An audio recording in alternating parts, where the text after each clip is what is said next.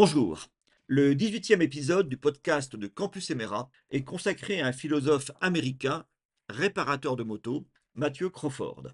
Celui-ci a publié en 2009, juste après la grande crise financière, un ouvrage devenu best-seller dont le titre français est Éloge du carburateur. C'est publié aux éditions La Découverte. Le sous-titre éclaire ce titre intrigant, sous-titre qui précise qu'il s'agit d'un essai sur le sens et la valeur du travail. La thèse du livre est inséparable de la personnalité et du parcours de l'auteur.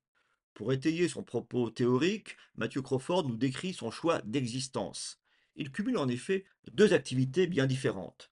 D'une part, il est docteur en philosophie et mène une carrière universitaire. Le livre est ainsi truffé de références à Aristote, à Platon, etc. D'autre part, Mathieu Crawford tient une boutique de réparation de motos avec une prédilection pour les modèles anciens. De cette dualité qu'il vit quotidiennement, Crawford théorise le refus de séparer l'intellectuel et le manuel. Il en nourrit également une critique des représentations contemporaines du monde et une leçon de vie qui me semble d'une grande actualité. Le livre commence par un constat sociologique. Il y a de moins en moins de cours de technologie dans les lycées américains et aussi de moins en moins de filières qualifiantes consacrées aux activités manuelles. Pourtant, là où les étudiants issus de filières générales voient leurs conditions d'embauche se dégrader, nous dit Mathieu Crawford, les jeunes ayant des compétences en mécanique, en plomberie ou bien en menuiserie trouvent assez facilement un travail et un travail bien payé. Cette contradiction entre la formation et les besoins sociaux n'est donc pas réductible à ses yeux à une logique économique, mais cela renvoie à une idéologie globale, à une vision partagée du monde qui est aussi malheureusement selon lui, une vision biaisée du monde. Ainsi, Crawford dissèque pour nous le discours sur la nouvelle économie, celle, dit-on, de la fin du travail concret au profit de la manipulation d'abstractions et de symboles. Désormais, la formation devrait réparer des individus ouverts au changement et à l'aise dans le virtuel, plutôt que des gens spécialisés à des tâches concrètes. On est très proche de l'idée macronienne de la Startup Nation qu'il a développée au début de son premier quinquennat. Crawford, lui, développe pour nous une approche pertinente pour euh, qui s'intéresse aux conséquences de la mondialisation. L'opposition réelle, selon lui, n'est pas celle entre le travail manuel et le travail intellectuel, ou entre l'univers du col bleu et celui du col blanc, comme on dit aux États-Unis pour parler des ouvriers et des cadres ou bien l'opposition entre l'usine et le bureau. Non, pour Mathieu Crawford, la vraie différence, celle qui se creuse actuellement, sépare les métiers délocalisables de ceux qui ne peuvent être réalisés qu'à proximité du consommateur. Très concrètement, dans l'activité qui l'intéresse, on peut toujours déplacer les usines de fabrication de motos en Chine ou ailleurs, mais le motard américain continuera à faire réparer sa moto près de chez lui, c'est-à-dire dans sa ville aux États-Unis. On en vient ici au type de travail qui intéresse Crawford. Soyons précis, il ne s'agit pas exactement du travail manuel en général, ou encore moins du travail ouvrier.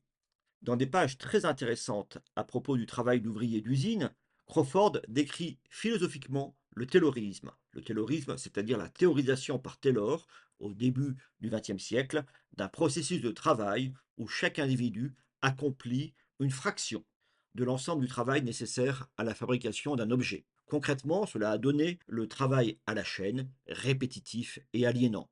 Crawford ne trouve aucune vertu à ce type de travail manuel. Il ne nous parle pas d'ailleurs non plus du travail de l'artisan qu'il évoque. En tant que créateur de formes originales, l'artisan se rapproche donc euh, de l'univers de la créativité et de l'esthétique. Ce dont nous parle Crawford, ce qui l'intéresse, n'est donc ni le travail de l'ouvrier, ni le travail de l'artisan, mais un troisième type de travail, à la fois manuel et intellectuel.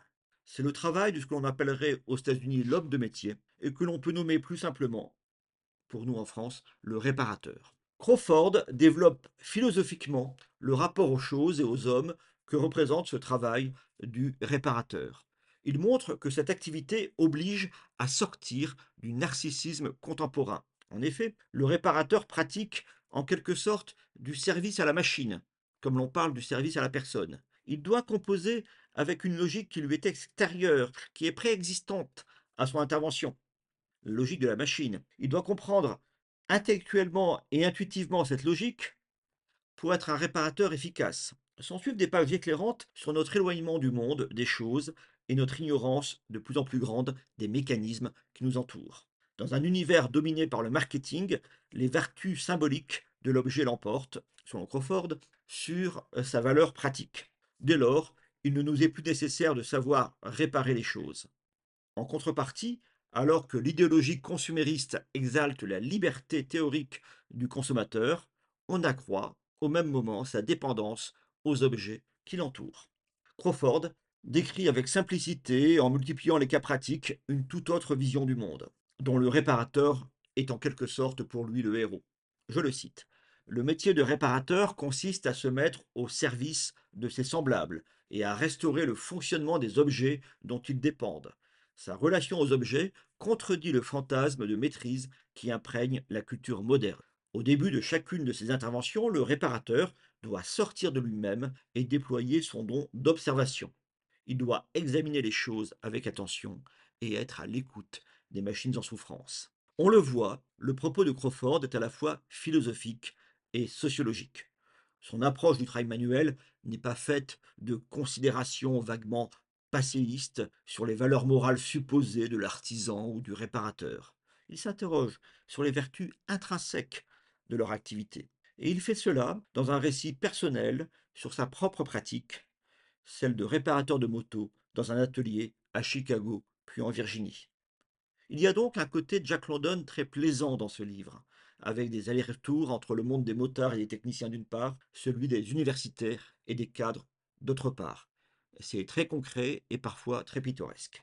Le livre Éloge du carburateur frappe d'abord par son originalité. Aucun sociologue en France, et encore moins un philosophe, n'expose ainsi son expérience personnelle surtout dans le domaine de la mécanique. Cela rend cet ouvrage agréable à lire et je vous le recommande aussi pour cela. Mais son propos est très politique. Même si le livre ne contient pas un programme d'action et n'a rien à voir avec la critique sociologique à la française pétrie de dénonciation contre le monde réel. En fait, chacun peut utiliser cet éloge du carburateur à sa façon, pour améliorer sa propre existence, comme pour penser une société meilleure. Mathieu Crawford a réussi son pari, nous faire réfléchir au sens et à la valeur du travail, et cela à partir d'une évocation très concrète de sa passion, la réparation de moto.